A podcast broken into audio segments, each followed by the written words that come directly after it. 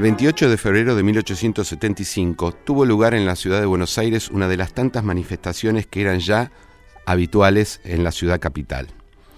La novedad fue que ese día se produjo además un ataque contra el arzobispado, ya que ese, esa movilización se realizaba contra el, otorgamiento de un colegio a la orden de los jesuitas. Una Buenos Aires poco afecta a las cuestiones clericales, además veía en los jesuitas una de las ramas más conservadoras de la Iglesia Católica y muchos liberales apoyaron y participaron de esa movilización. De hecho, buena parte de la opinión pública y los diarios habían convocado para que participaran de ella. Sin embargo, esta movilización tuvo una novedad, y la novedad fue la violencia. La marcha se eh, dirigió hacia el arzobispado, atacó el arzobispado donde se produjeron destrozos y desmanes. Curiosamente, estos destrozos, esta violencia fue tan generalmente repudiada como antes había sido apoyada la movilización en sí. ¿Por qué sucedía esto?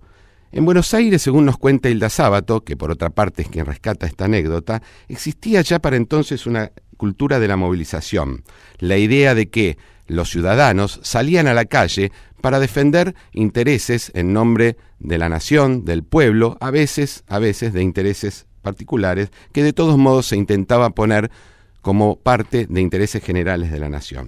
Sin embargo, el orden y la paz en esas movilizaciones era reputado como algo tan relevante e importante como la movilización misma. Esta cultura de la movilización, ya presente en las décadas del 60 y del 70 en la ciudad de Buenos Aires, parece que nunca más va a abandonar a la capital de la República.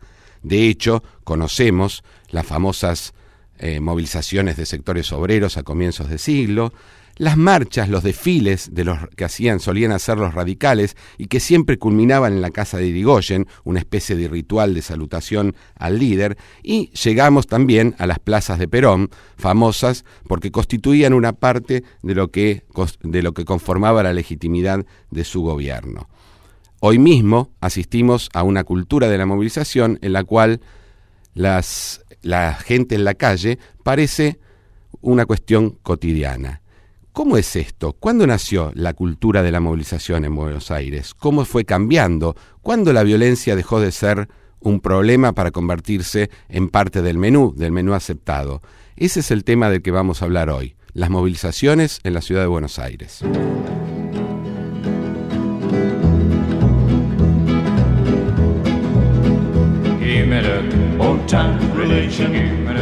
Hola a todos, buenas noches, muy bienvenidos a otro programa de Pasado Imperfecto. Buenas noches, Luciano. Hola, buenas noches, Sabrina. ¿Cómo, estás? Yo muy bien, ¿vos? Muy bien también, muy contenta de estar haciendo otro programa acá, siempre con la ayuda de Lucía Chediek en la producción, del Tano Salvatori en la técnica.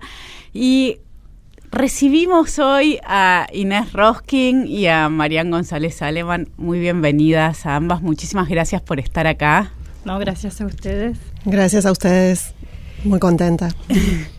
Y nuestra propuesta es conversar un poco sobre el uso político de la calle que ahora ustedes no, nos van a ayudar a entender un poco de qué hablamos cuando hablamos de este uso político de la calle, pero para empezar a, pensarlo y sobre todo en tiempos tal vez un poco más lejanos que los nuestros, en donde había que encontrar los lugares principales en donde la política se hacía. Digo, hoy podemos tener consagrada el momento de la votación y el sufragio como un momento trascendente y tal vez encontramos en, otros momentos de nuestra historia el sufragio presente como un elemento más, pero muy acompañado por otras prácticas. Estoy pensando, por ejemplo, por la prensa, por diferentes formas de transmitir la opinión pública y también una de ellas nos vienen enseñando ustedes que se trata de el uso político de las calles. Así que lo que les voy a pedir en principio es que nos cuenten un poco qué es lo que miran ustedes cuando miran la calle. Bueno, em, empiezo yo. Inés empieza. Empiezo yo, Inés, sí. Eh, bueno, yo trabajé y trabajo, estudio las eh, manifestaciones callejeras en Buenos Aires, en la ciudad de Buenos Aires, eh, entre 1890 y los primeros años de la década de 1900. Em, y estudio las manifestaciones fundamentalmente que tienen que ver con eh, la confrontación, el reclamo, eh, la petición frente a las autoridades, frente al gobierno de turno. Eh, entonces, en mi caso, el uso político de la calle tiene que ver con, con esto que decía Sabrina, de la calle como un lugar donde se hace política, donde un espectro muy amplio y variado de gente puede articular sus demandas, sus opiniones, eh, y puede eh, hacerlas más visibles y más audibles eh, que en otros espacios de acción política, como puede ser el de la, el de la votación, que bueno, es el, la fuente fundamental de legitimidad política, pero no la única, digamos, estaban estas otras instancias de participación y de acción política, y además, eh, en los años que yo estudio, la movilización, las manifestaciones en la calle están fuertemente articuladas con la prensa, como también mencionaba Sabrina. Entonces, como eh, dos, eh, dos canales de expresión de la opinión pública fuertemente vinculados, relacionados, como son la, eh, los discursos de la prensa, la intervención política de los diarios y las manifestaciones en las calles. ¿Y vos, Marian, qué es lo que estudias? Eh, yo, por mi parte, trabajo el periodo posterior al de, al de Inés, eh, que podría empezar en, el, en 1912, más o menos, 1912, 1916, con la elección de 1912 la ley Sáenz Peña, 1916 la elección de Irigoyen.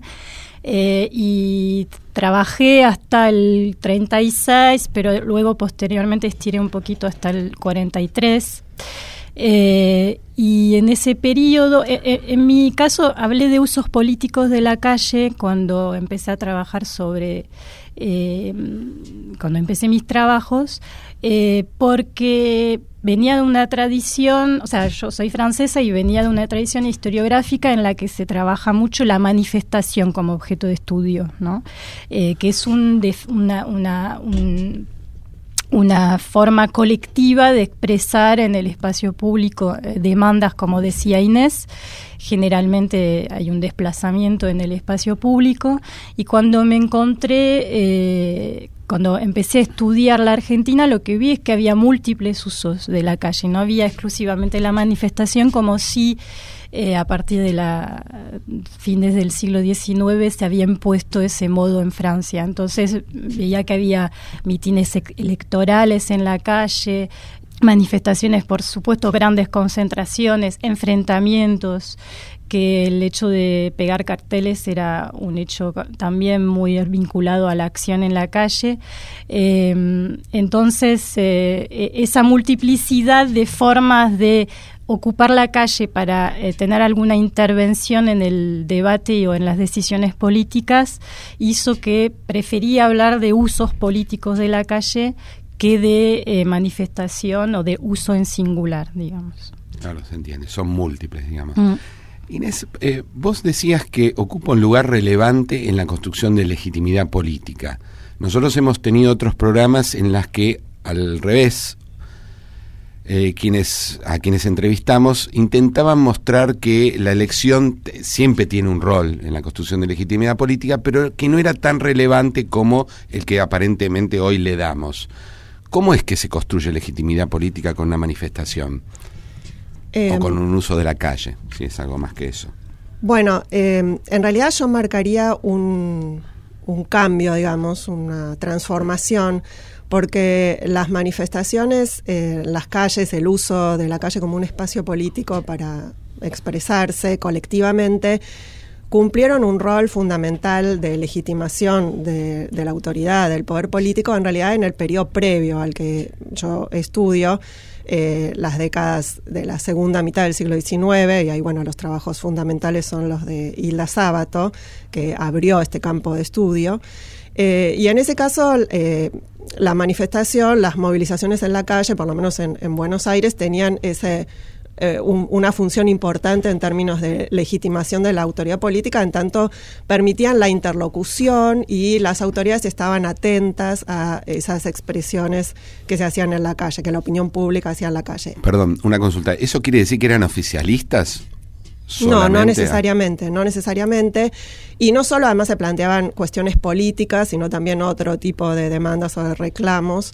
Eh, eh, pero esas manifestaciones no, no eran oficialistas, eh, incluso diría que en la mayoría de los casos no lo eran, pero ah, funcionaban como canales de interlocución, digamos, ¿no? Y tenían consignas claras, en general la movilización estaba impulsada por una consigna que las ordenaba. En general sí, digamos, eh, Sí, había una, además había todo un, proceso por el cual se organizaban a lo largo de varios días las manifestaciones, la gente que participaba, una petición con reclamos específicos que se llevaban a las autoridades. Digamos, había toda una, una, dinámica en torno de la movilización, de la organización de la movilización, de la puesta en escena, digamos, ¿no? ¿Y eh, quiénes participan? Que nosotros en las elecciones vimos eh, eh, que muchas veces eran quienes estaban en los clubs los que participaban y había algunos que organizaban las elecciones y otros que eh, hacían ponían más el cuerpo. ¿Qué pasa con las manifestaciones? Si querés contarnos, Mariana.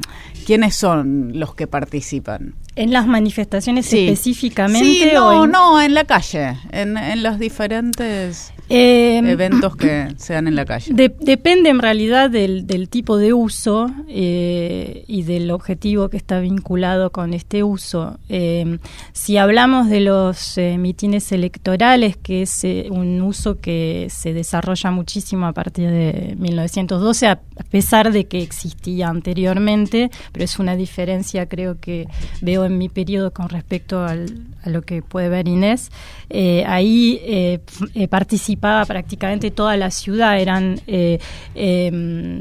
Eh, o sea, en esa época se llamaban conferencias públicas en realidad y se, organizaban en todos los barrios de la ciudad, los organizaban los partidos, cada comité barrial eh, organizaba varias conferencias durante, en general las, las campañas duraban tres meses y se organizaban varias conferencias por barrio durante esos meses y ahí participaban eh, los eh, habitantes de la ciudad, de eh, del conjunto de los barrios.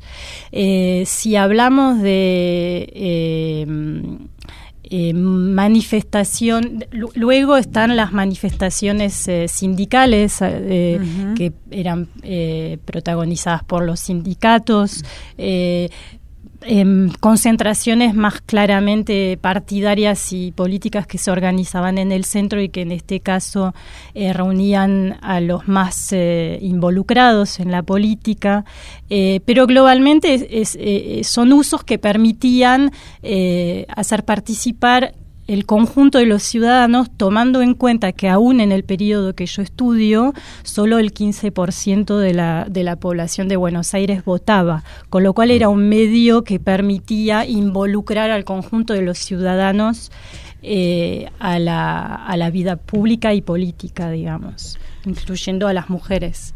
Inés, ¿y en el siglo XIX ya era algo que convocaba a un número de ciudadanos tan importante? Sí, eh, los números variaban, eh, quizás podían movilizarse cientos de personas, pero en algunos casos mucho más, miles. Eh, y, lo que quería marcar es que, eh, porque también tiene que ver con quiénes van a participar, que a partir de, de 1880, de la conformación del régimen del PAN, y del control que el gobierno trataba de establecer sobre las elecciones, que en muchos casos eran manipuladas o controladas, o por lo menos eso era lo que predominaba en la sensación de, la gente en general respecto de cómo funcionaban las elecciones y además los números de participación, eh, la votación no era obligatoria y bueno, la participación era en general baja, aunque variaba según las circunstancias. Entonces, la movilización en la calle adquiría eh, relevancia en tanto era un espacio en el cual mucha gente diversa, incluso los que no tenían el derecho formal para sufragar, los extranjeros, los que no tenían la edad todavía para votar, las mujeres, podían eh, expresarse políticamente. Entonces, esto que decís es muy interesante. En la calle se encontraba un lugar para aquellos que no tenían la posibilidad de votar, sean las mujeres que todavía no tenían el sufragio o los extranjeros. O también los estudiantes, que eran actores fundamentales en estos años que miro yo, en 1800, la década de 1890 y principios del siglo XX, que son muchas veces los que motorizan las movilizaciones, muchas veces para eh, reclamar o protestar contra determinadas eh, medidas eh, del gobierno y en general contra el régimen organizado por el PAN, por el Partido Autonomista Nacional, contra el oficialismo, digamos, en este caso, en general son movilizaciones opositoras, por lo menos las que yo he estudiado más en profundidad.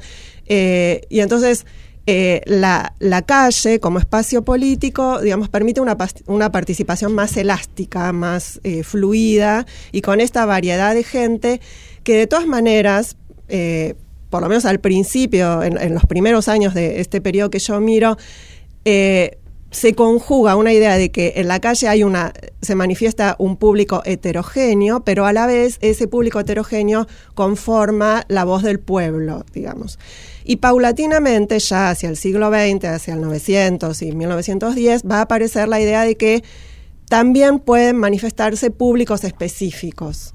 Eh, los, los, trabajadores, eh, como decía Marian, bueno, después los eh, organizados en sindicatos, digamos, partidos políticos determinados también. Pero va a ser una segunda etapa esa. Eso va a ir, sí, va a ir, este, se va a ir viendo con más claridad ya hacia el 900, digamos. ¿Y, ¿Y, eso por qué sucede? ¿Por qué hay un cambio, si tenés alguna hipótesis, de movilizaciones que hablan en nombre de la totalidad del pueblo a el grupo de interés, digamos así? Bueno, porque tanto la política como la sociedad se están transformando aceleradamente en esos años. Entonces, en el, eh, en el escenario político eh, emergen con más fuerza, no que antes no los hubiera, pero eh, aparecen con un protagonismo mayor los partidos políticos. y que además en algunos casos se dirigen a un sector específico del electorado, como por ejemplo el ejemplo paradigmático es el Partido Socialista. Eh, pero incluso el Partido Radical también empieza a construir su identidad como partido y entonces eso también se, se expresa en las calles, se, ve en las calles, en las manifestaciones, en el tipo de demostraciones que hacen. Y por el otro lado, la sociedad también se está transformando velozmente, eh, básicamente impulsada por la inmigración masiva y por el surgimiento de, bueno, de sectores medios, de eh, las clases trabajadoras que también empiezan a organizarse y que buscan su reconocimiento como actores sociales y como actores políticos también. Entonces, bueno, esa fragmentación de las manifestaciones creo que tiene que ver eh, con eso, la idea de la transición desde el pueblo movilizado a estos distintos sectores que también se, se manifiestan, ¿no? Se entiende. Eh, Marian, una, una pregunta. Eh, suponemos, o tradicionalmente suponemos, que a partir de 1912 el sufragio debería ocupar un lugar algo distinto, ¿no? Aparece claro en lo que dice Inés que mientras el voto era no legalmente restringido, pero votaba menos gente, porque incluso no es solo mujeres y extranjeros, sino también hombres adultos con el derecho a votar que no votaban y que probablemente también estaban en la calle, eh, aparecía como un lugar particularmente privilegiado, tanto en los textos de Isla como en los tuyos, es un lugar, eh, bueno, eso, privilegiado, ¿no? De la participación política. Ahora, tenemos la idea que el 12 cambia eso. ¿El 12 cambia eso? Eh, sí y no, digamos. Eh, con el 12 me parece que eh, definitivamente la legitimidad política de los gobernantes deriva de, la elección y eso es difícilmente cuestionable y justamente el golpe del 30 eh, expresa un, problema frente a esta cuestión. Pero, eh, por otro lado, tomando en que efectivamente solo el 15% de la población porteña me estoy refiriendo, pero es parecido a nivel nacional, inclusive eh, eh, creo que con tasas inferiores, si no El me equivoco. 10% aproximadamente a nivel nacional. así que en, ese caso hace que eh, las campañas electorales previas a la elección sean casi tan importantes como la elección misma, el hecho de poder convocar a la mayor cantidad de personas posible durante los mitines y las conferencias públicas, en particular en la, en la mm, ciudad de Buenos Aires, son el Partido Radical y el Partido Socialista que tienen la mayor capacidad de convocatoria y se, hay como una competencia por la movilización en los barrios y también en el centro de la ciudad cuando hay una campaña de cierre eh, una, perdón, una, un, meeting de cierre de la campaña eh, por demostrar eh, la capacidad de movilización, ¿no? Y al respecto de lo que decía Inés sobre la representación de los intereses, me parece que avanzando hacia la década del 20 ya cada uno de estos partidos dejaron de lado la idea de la representación de los intereses y están en particular tomando en cuenta la Unión Cívica Radical, están tratando de, de, representar eh, un conjunto, ¿no? Eh, el Partido Radical tiene, por supuesto, vocación a, representar el, sentimiento nacional y la voluntad popular, y los socialistas, eh, el, pueblo democrático y, y consciente de la ciudad. Entonces, e, en cuanto a los eh, eh, rituales eh, preelectorales, hay, hay, una, hay una función muy importante que casi antecede, a la, permite como una especie de primaria o de, de primer partido antes de la, de la elección, digamos. Eh, de hecho, en la concepción de los, de los eh, mm, radicales, en particular de los irigoyenistas, hay una idea de que la demostración previa de, esa capacidad numérica de, de, convocar eh, a la gente en las calles es la prueba de la victoria electoral necesaria. La elección se, gana en las calles y después en las urnas las efectivamente. Pero hay otro tipo, digo, porque está claro, esto lo hemos trabajado incluso cuando hablamos del Partido Radical, efectivamente los partidos políticos en la Argentina tienden a no decir que representan un sector, sino que representan a la totalidad. Pero a su vez están los sectores que mencionaba Inés, es decir, la sociedad argentina en los años 90 se empieza a complejizar, aparecen sindicatos, pero no solo sindicatos, sino otros grupos que defienden intereses parciales también usan la calle, movilizan la calle? Eh, sí, los sindicatos eh, movilizan la calle, eh, pueden movilizar la calle eh, usando la modalidad de la manifestación como una especie de apéndice de, de la huelga, entonces paralelamente a la huelga y a, una campaña política a favor del reclamo que sostienen, luego hay una manifestación que siempre se concentra en la Plaza del Congreso y en donde ahí se interpela a las autoridades para eh, visibilizar el reclamo y tratar de, em, eh, de conseguir eh, la aplicación de ese reclamo. Es el caso, por ejemplo, de la jornada de ocho horas, pero en este caso es más una campaña del Partido Socialista pero eh, entonces los sindicatos también expresan eh, reivindicaciones más sectoriales en la ciudad, eh, pero según una modalidad que en realidad es muy parecida a la de los partidos en ese momento, es decir, concentran previamente en los barrios con conferencias y luego convergen hacia el centro de la ciudad para interpelar las autoridades en la Plaza del Congreso, las autoridades parlamentarias, ¿no? en, pos del solicitar una ley o, una decisión que permita eh, eh, ir eh, en sentido al reclamo, digamos. Inés, mirando hacia atrás, también el Congreso es el lugar de las manifestaciones en el siglo XIX, ¿sí? bueno, en realidad, hasta que a mediados de la década de 1900 se inaugura el edificio del Congreso, eh, y el eje cívico Plaza de Congreso o Plaza de Mayo, eh, no, digamos, el espacio fundamental de las manifestaciones es eh, el de a fines del siglo XIX y comienzos del XX es la Plaza de Mayo. Es la Plaza de Mayo. Donde está todo. Está todo, claro. Está el Poder Ejecutivo, pero también está el Poder Legislativo.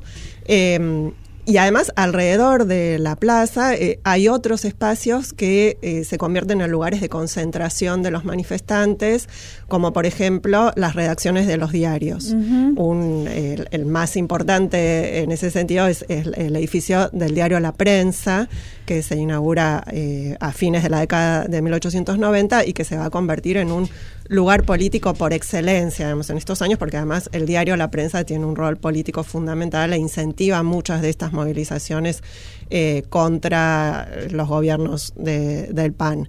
Eh, entonces, la Plaza de Mayo es el, lugar este, fundamental, pero también hay otros espacios desde los cuales eh, salen las manifestaciones o hacia dónde confluyen eh, a medida que van, eh, que los socialistas y también los anarquistas y otros grupos que interpelan a los trabajadores como los círculos obreros, los círculos católicos obreros, a medida que, bueno, que esos van, que esos actores van ganando protagonismo, hay otros espacios como Plaza 11, Plaza Lorea, Constitución.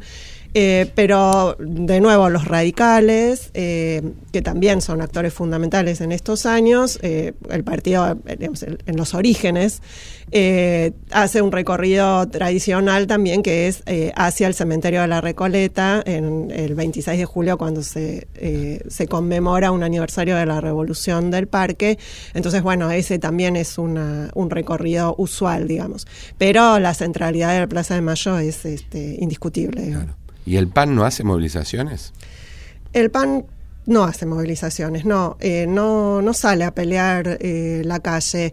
Eh, incluso muchas veces también las manifestaciones, por ejemplo las de estudiantes, van a estudiantes universitarios van a interpelar directamente a Roca, cuando Roca es presidente, van a la casa de Roca, a su casa particular, eh, y bueno, Roca este, en algunos casos incluso tiene que salir a, responder esos requerimientos, por ejemplo, respecto de la política eh, del gobierno en relación con el conflicto limítrofe con Chile, que es una causa que en esos en 1901, por ejemplo, moviliza mucho a los estudiantes universitarios y a otra gente alrededor de ellos.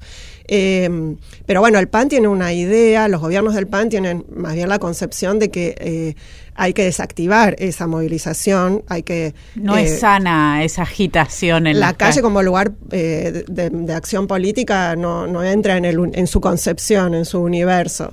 entonces, más bien lo que tratan es de desarmar esa, esa dinámica de movilización. Estamos acá con Inés Roskin, con Marián González Alemán y seguimos con más Pasado Imperfecto en el próximo bloque. Pasado Imperfecto, con Sabrina Agnechet y Luciano Di Privitelio, por Nacional. Seguimos en Pasado Imperfecto por Nacional. Bueno, seguimos con el programa de hoy de Pasado Imperfecto, tratando de pensar un poco cómo se usaba la calle en un extenso periodo que va desde la segunda mitad del siglo XIX hasta casi mediados del siglo XX. Y en esta cuestión de cómo, cuál es el lugar que ocupan las movilizaciones, sobre todo, hay dos momentos que quisiera que hablen que son muy importantes en el caso del periodo que estudian cada una. ¿no? Para empezar con Inés, la pregunta es sobre las revoluciones y la relación entre eso que llamamos revoluciones y el uso de la calle. Y obviamente la más relevante es la del 90. ¿Qué pasa allí? ¿Cómo es eh, la cuestión de usar la calle, el sufragio, el cruce de legitimidades? ¿Qué es lo que pasa? Bueno, la revolución eh, del 90 tiene la particularidad de que eh, se, produce dentro de la ciudad de Buenos Aires, o sea, los combates son en, las calles del centro de la ciudad. Eh, esa es una diferencia respecto de otras revoluciones que se habían, que se habían producido antes.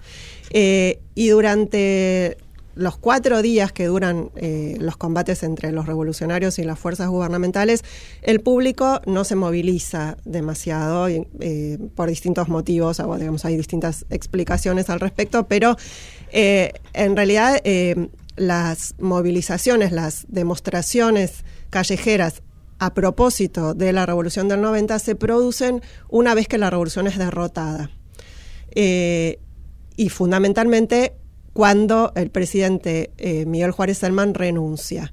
Entonces, en ese momento, eh, el público, el público urbano, sale a la calle para celebrar la renuncia de Juárez Selman, que bueno, que, tiene que irse del gobierno en, un, en el medio de una serie de acusaciones acerca de eh, corrupción, eh, despotismo, eh, bueno, desmanejo de, la, de las finanzas, en medio de una crisis económica además muy profunda. No tenía un lugar muy expectante en la opinión, digamos. no, no, no, estaba, venía siendo fuertemente cuestionado desde 1889, fundamentalmente cuando empiezan a aparecer los primeros signos de la crisis económica que se va a ir agravando cada vez más y en el contexto de la eh, organización de una oposición política que va a tomar primero la forma de la Unión Cívica, que es la que va a llevar adelante la revolución, donde confluyen distintos sectores de la oposición y que más adelante va a dar lugar a la Unión Cívica Radical como un desprendimiento de esa, de esa agrupación original.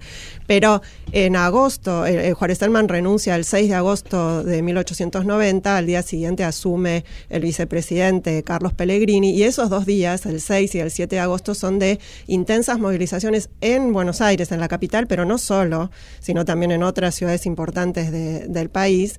Eh, y, la celebra y realmente el clima es de celebración, de fiesta, y se va conformando ahí en las movilizaciones, en la calle, y, y también gracias a la intervención de la prensa opositora, que, insisto, tenía un rol muy relevante, la idea de que la revolución había sido derrotada con las armas, pero que eh, se había producido algo mucho más importante que era un, el triunfo, un triunfo moral del pueblo movilizado, del pueblo más amplio, eh, movilizado eh, en la calle, y eso era lo que se estaba celebrando en ese momento, además con la expectativa de que a partir de entonces se iban a producir cambios, se iba a producir lo que en la época se denominaba una regeneración política y moral, justamente en contraposición con ese escenario de corrupción, de, arbitrariedad, de despotismo, de control de las elecciones, etcétera. Pero es cierto que fue así, porque la, impresión que vos das es que se, se celebra una vez que cae hubo una especie de, eh, antes de su caída, una especie de increyendo de movilizaciones que provocaron esa caída o simplemente se celebró después, es decir, entre el momento de la revolución y el momento de la renuncia. En realidad el momento previo de movilización es eh, antes de la revolución, en los meses previos al estallido de la revolución, cuando la Unión Cívica se conforma como tal y realiza un meeting muy multitudinario, fundacional, donde hablan grandes dirigentes como Mitre, digamos, son los oradores principales, ¿no? Bartolomé Mitre, Leandro Alem, Aristóbulo del Valle, eh, Goyena, digamos, eh, también dirigentes del, catolicismo, etcétera, digamos, todos los que confluían a la Unión Cívica. Ese es el momento de las movilizaciones previas. Eh, después se produce el alzamiento revolucionario que, como digo, no convoca eh, una movilización popular. Pero esos primeros mitines sí. Esos primeros mitines sí, lo ha estudiado Leonardo Hirsch más en profundidad el momento de la revolución entonces es el momento de las armas, con el escenario, con la, con la ciudad de Buenos Aires como escenario de ese levantamiento, y después hay un periodo de aproximadamente una semana de profunda incertidumbre política donde Juárez Salman todavía no renunció, pero dentro del propio partido están maniobrando con roca a la cabeza para forzarlo a, renunciar. Eh, y, la ciudad está bajo estado de sitio, entonces no hay, eh, los diarios no pueden expresarse, tampoco hay eh, manifestaciones en las calles, y en realidad la explosión de júbilo es cuando se produce finalmente la renuncia, la esperada renuncia de Juárez Selman. Bien, y hay el otro momento, que es otra revolución a la que de todos modos no le llamamos revolución, le llamamos golpe de Estado, sin embargo sus actores no todos, pero mayoritariamente le llamaron revolución, que es 1930, el lo que llamamos el golpe de Uriburu. Porque el golpe de Uriburu también tuvo una plaza, una plaza de Mayo bastante más repleta de lo que nos gustaría. ¿Cómo es esa relación entre movilización callejera, revolución, antes y después? Em, en realidad hay que creo que para entender la relación entre el golpe del 30 y, la apelación a la revolución y a su vez las movilizaciones que rodearon y acompañaron ese movimiento, eh, hay que volver al 90, a 1890, eh, porque y, eso, porque eh, el, recuerdo y la referencia de, lo que pasó en 1890 opera a lo largo de, la década del 10, del 20 y hasta el 30, y es, reactivado por la oposición a Irigoyen en 1930. Opera eh, en un primer lugar eh, por, a través del irigoyenismo, primero, porque en, esa, en, el, en ese momento del que habló Inés, en que los eh, diarios de 1890 hablan de un pueblo que se levantó y que consiguió la renuncia de, de, Juárez Selman, se habla también eh, pues, muy rápidamente de una revolución inconclusa que eh, eh, logró eh, la, renuncia de Juárez Selman, pero no llegó a poder instalar en el poder la representación realmente popular. Entonces, a lo largo de mi periodo, digamos, esa idea de la revolución inconclusa, está permanente presente.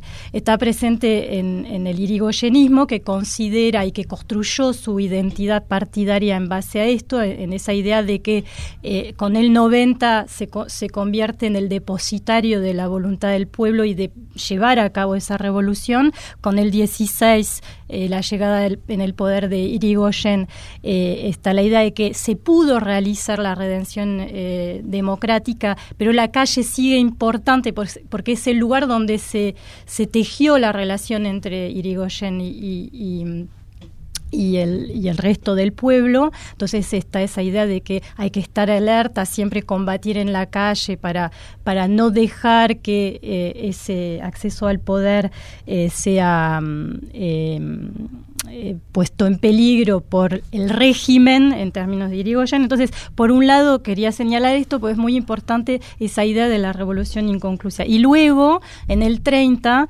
cuando los anti-irigoyenistas empiezan a eh, hacer una campaña muy fuerte contra el, el gobierno de Irigoyen, esto empieza en 1929, eh, los antipersonalistas, es decir, los radicales eh, opositores a, a, Irigoyen, los conservadores, los miembros del Partido Socialista Independiente, que es, una, un desprendimiento del Partido Socialista, eh, y los nacionalistas empiezan a activar mucho eh, lo que llaman la reacción cívica en la calle, es decir, a través de eh, campañas periodísticas, de movilizaciones, de mitines, inclusive de enfrentamientos callejeros con los irigoyenistas, la idea de que hay que luchar contra la tiranía de Irigoyen eh, y entonces ellos también reactivan la idea del 90, ¿no? Como en el, igual que en el 90 hay que eh, activar la ciudadanía, llamarla a levantarse para eh, defender sus derechos que serían, en términos de ellos, eh, avasallados por el gobierno de Irigoyen. Y entonces en los discursos que ellos hacen en las tribunas de, los mitines en las calles, en los diarios, por supuesto, en los lemas que eh, corean cuando eh, eh, hacen manifestaciones refieren sistemáticamente a la idea del 90 como un elemento de legitimidad política. Entonces, previo al golpe de Estado, que el golpe de Estado sí es, es liderado por militares, eh, acompañado igual por, por eh, también civiles, pero el, líder del, golpe es un militar. Previo a eso hay toda una serie de movilizaciones durante todo el año de 1929 y hasta el, eh, hasta septiembre de 1930 que crea un, un clima favorable, digamos, al golpe de Estado. ¿Y se celebra después del golpe en las calles como había pasado en 1890? Sí, se celebra de hecho de una manera muy similar, es decir, con... Eh, eh, bueno, eh, el, día mismo, del, al día siguiente del golpe hay una concentración en la Plaza de Mayo, muy multitudinaria, como decía eh, Luciano. Los diarios hablan de alrededor de 100.000 personas. Es difícil evaluar, porque además eran diarios súper afines a lo que estaba, pasando, por lo que, eh, pero si uno ve las fotografías que existen, ve una concentración eh, importante de personas eh, y luego se, se iluminan, los, digamos, se, hace como una especie de fiesta de soberanía, un poco en el modo de, de 1890, se iluminan los edificios de la Plaza de Mayo, como se suele hacer en las fiestas patrias, habla Uriburu en, al balcón de la Casa Rosada y, presta eh, juramento frente a la población reunida y una idea de una especie de cabildo abierto reeditado, es decir, toda todo, esa, todo ese imaginario eh, opera como eh, elemento de legitimación de lo que en realidad, a diferencia del 90, ya no es una revolución, por más que los actores lo, lo designen como tal, sino que es un golpe eh, o sea, eh, se convierte en un golpe por el solo hecho de que en el medio está 1912 eh, y la, y la idea de que son las elecciones las que definitivamente hacen a los gobiernos, ¿no? Y es el número, es la, son los ciudadanos los que votan y es el número la población la que eh, define eh, quién va a ser el representante de la nación. Exacto. Bueno, vamos, eh, en este punto parecería que no encuentra legitimidad si no, si no fuera en ella la revolución ¿no? o el golpe. necesita mostrar gente en la calle. Incluso hay relatos de art que muestran eso, ¿no? Casi un clima festivo, que son un poco extraños, ¿no? Son digo él porque él no estaba a favor de casi nada, ¿no? Sabemos que miraba la política desde un lugar de bastante descreimiento y efectivamente muestra una versión un poco extraña del golpe, ¿no? no solo muy popular, sino festiva, que no es una idea que solemos tener acerca de esos golpes. Eh, queremos pasar ahora a otra dimensión de este, de este problema que un poco intenté encarar en el copete de la introducción del programa, que es cómo las manifestaciones no hablan de la legitimidad del régimen, sino de la legitimidad de sí mismas. Es decir, los rituales, las formas, eh, si tienen que ser violentas o no, si la violencia es legítima o no, porque eso tiene que ver ya no con la manera en que el régimen político ubica a la movilización, sino cómo una movilización eventualmente se siente legítima o, o no, o qué ritual, para qué, cómo son, eh, las de mencionaba yo, que son muy extrañas, iban a su casa ¿no? y terminaban en una especie de file. ¿Cómo es esto en el siglo XIX? Bueno, em, está presente eh, en principio la idea de que las manifestaciones eh, conviene que sean ordenadas, digamos, ¿no? Que se movilice la mayor cantidad de gente posible, ese obviamente es siempre un objetivo fundamental, también, como decía, eh, como decía antes, eh, mucha gente y gente diversa, eh, variada, digamos. Al mismo tiempo, cuando uno ve las fotos, hay muchos hombres con traje, con corbata, vestidos muy formalmente para participar de esos actos, ¿no? sí, yo no diría, eh, digamos, en el caso de los eh, de los trabajadores, ese eh, a veces era una, una característica distintiva, por ejemplo, de las manifestaciones del primero de mayo, que tenían una componente de, de bueno, de celebración, eso también era un conflicto dentro de, del propio movimiento obrero, ¿no? Digamos, si el, el, primero de mayo era un día para celebrar o un día de luto, digamos. Pero bueno, en todo caso, un día importante, solemne y bueno, que ameritaba entonces este, estar eh, vestido especialmente para la ocasión. Pero bueno, no siempre ese era el elemento predominante, pero sí la idea de la, de la importancia del número, de la diversidad de la gente que se moviliza y del orden, de que las manifestaciones, en principio, la aspiración era que fueran ordenadas, porque eso eh, las legitimaba efectivamente. Ahora, la manifestación en sí misma, eh, la movilización, es, ese momento, digamos, tiene una componente de eh, incertidumbre, de algo azaroso, de qué, va a pasar en ese escenario que no se puede prever eh, de, antemano, digamos, ¿no? Eh, que tiene también que ver con la respuesta, la reacción del otro lado, de aquellos a los que se está interpelando. Entonces, cuando se producían disturbios, que se producían, digamos, eh, a veces más, a veces menos, a veces con más violencia o, o, simplemente, bueno, un poco más ruidosas, digamos, pero había, hubo circunstancias en las cuales las manifestaciones derivaron, derivaron en incidentes violentos. Eh, de todas maneras, había una justificación para, esa, eh, para esos desbordes, digamos, eh, que estaba expresada por los diarios afines a esas movilizaciones que se estaban produciendo y en las crónicas que después hacían de, de, las, de las manifestaciones, crónicas que también tenían, eh, digamos, una parte que era la de la construcción de una noticia, una noticia que podía atraer al público, que podía convertir a la política en una noticia que vende, digamos, ¿no? Pero bueno, ahí también había una justificación de, los, de la violencia cuando se producía que tenía que ver con decir, bueno, eh, la... Eh, la, responsabilidad en última instancia es de aquellos que no quieren escuchar los reclamos y que muchas veces buscan incluso acallarlos, digamos. Entonces, bueno, finalmente a los manifestación, a los manifestantes no les queda otra opción que recurrir a la, agresividad o la violencia o la o digamos hacerse escuchar de una manera más contundente.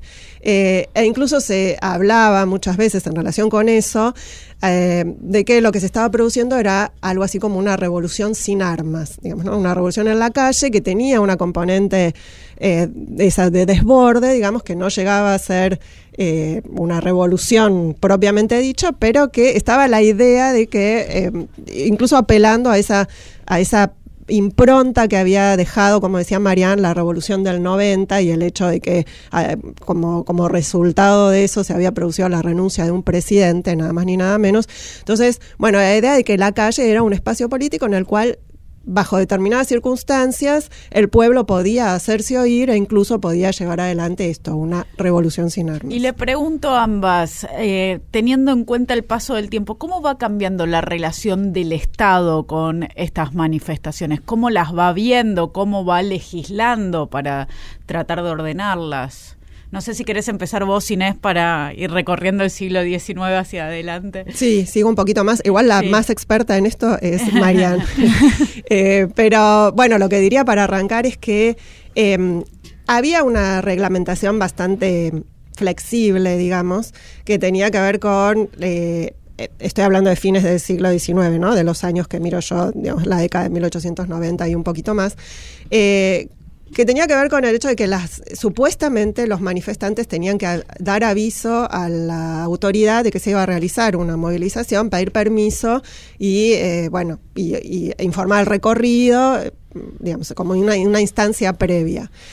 Eh, eso no siempre se cumplía, no siempre era un requisito indispensable, aunque a veces sí hubo circunstancias, por ejemplo, eh, en 1899 se produce una manifestación que no tiene eh, demasiada relevancia en términos de la cantidad de gente que se moviliza, pero bueno, que tiene un significado político de todas maneras, para protestar, de nuevo motorizada por estudiantes universitarios, para protestar contra una segunda condena contra Dreyfus, digamos, tiene que ver con el caso Dreyfus, ¿no? Pero repercute en muchas ciudades del mundo y también en Buenos Aires. Eh, y esa manifestación, la primera que se intenta hacer, es prohibida por la policía porque no se, con el argumento de que no se pidió permiso para realizarla. Mucho tenía que ver el hecho de que, bueno, había, estaba eh, en juego la relación del gobierno argentino con, con el gobierno francés. Eh, y finalmente tienen que hacer el meeting en un espacio cerrado. Y eso da lugar a toda una serie de protestas que tienen, digamos, a una lectura en clave local de lo que estaba, de los sucesos internacionales. Pero fuera de algunas circunstancias eh, así más puntuales, en general la el control, la limitación que, las autoridades podían hacer del, uso político de la calle, de las manifestaciones o movilizaciones, tenía que ver finalmente con la declaración del estado de sitio. Claro. No hay actividad de ningún tipo. Bueno, digamos, y en ese contexto es posible la represión, el control, bueno, y obviamente también eso asociado con la limitación de la libertad de expresión, ¿no? De reunión y de expresión. Y entrando al siglo XX, Mariana. Em, en realidad, entrando al siglo XX cambia, cambia un poco a medida que uno avanza hacia, la, hacia 1940.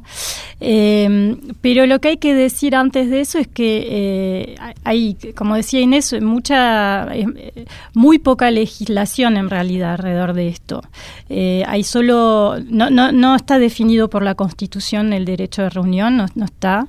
hay hay que esperar el peronismo para eso. En, la, Constitución del 49 es la primera que reconoce ese derecho y el peronismo en el 54 es el primero en eh, promulgar una ley de reuniones públicas que tiene más bien como objetivo limitar las movilizaciones. Eh, em, las eclesiásticas, ¿no? Tenían la cabeza. tal, exactamente. No, no, pero digamos, es la primera vez que hay una ley clara que define un marco sobre eh, las, eh, las reuniones públicas y el derecho de reunión. Y que su intención es limitarlo. En ese caso sí, está claramente eh, vinculado al, a la puja que hay con los católicos. Em, entonces, eso hace que esa indeterminación favorezca en algún punto el poder ejecutivo, porque eh, tiene entre sus manos el poder administrativo de la policía, sobre todo en la capital federal, porque en la capital federal eh, es un espacio que depende directamente del jefe de policía, el cual es designado por eh, por este el poder ejecutivo, por el presidente. Entonces eh, esa poca legislación, lo único que existe es un decreto de 1878, el decreto Tejedor, que fue eh, en realidad un decreto publicado en la provincia de Buenos Aires y luego fue aplicado a la, a la capital federal.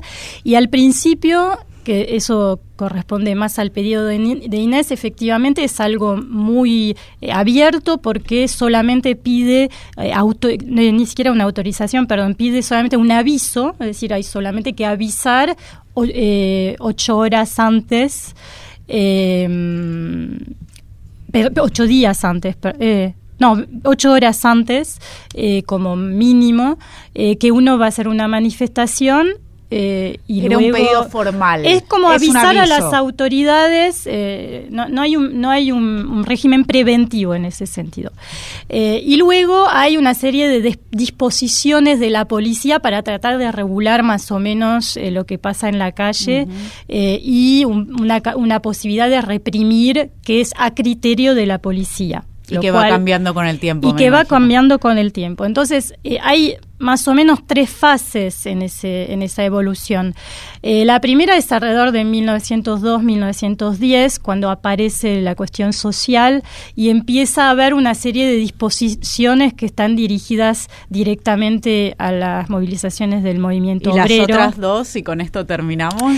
Y las otras dos eh, es eh, el 1932, que es el, hay un edicto que saca justo para tratar de limitar las movilizaciones callejeras eh, y lo que hace es eh, eh, poner una, un pedido de autorización dejar muchísimas más muchísimo más poderes a la policía para reprimir las movilizaciones o anularlas eh, eh, es la policía la que decide del itinerario que se va a seguir. Le delega más poder. Le delega mucho más poder. Y el último, pero bueno, no puedo entrar en detalles, pero en realidad restringe mucho, están prohibidas también las manifestaciones, solamente se pueden hacer en el, espacio público de la ciudad, eh, en el espacio abierto, solo se pueden hacer movilizaciones estáticas, ya no. Y el tercer periodo rápidamente es a partir de 1936, cuando se reactiva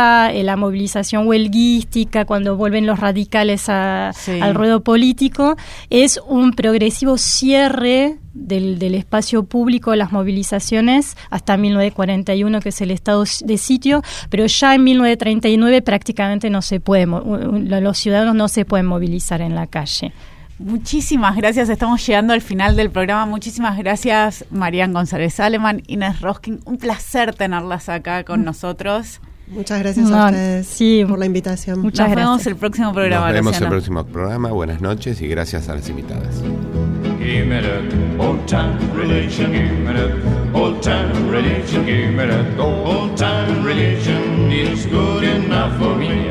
It was good for my dear mother, good for my dear mother, good for my dear mother, and it's good enough for me. Give me that old time religion, give me that old time religion, give me that old time religion. It's good enough for me. It was good for dear father, good for dear father, good for dear father, and it's good enough for me. Old time religion,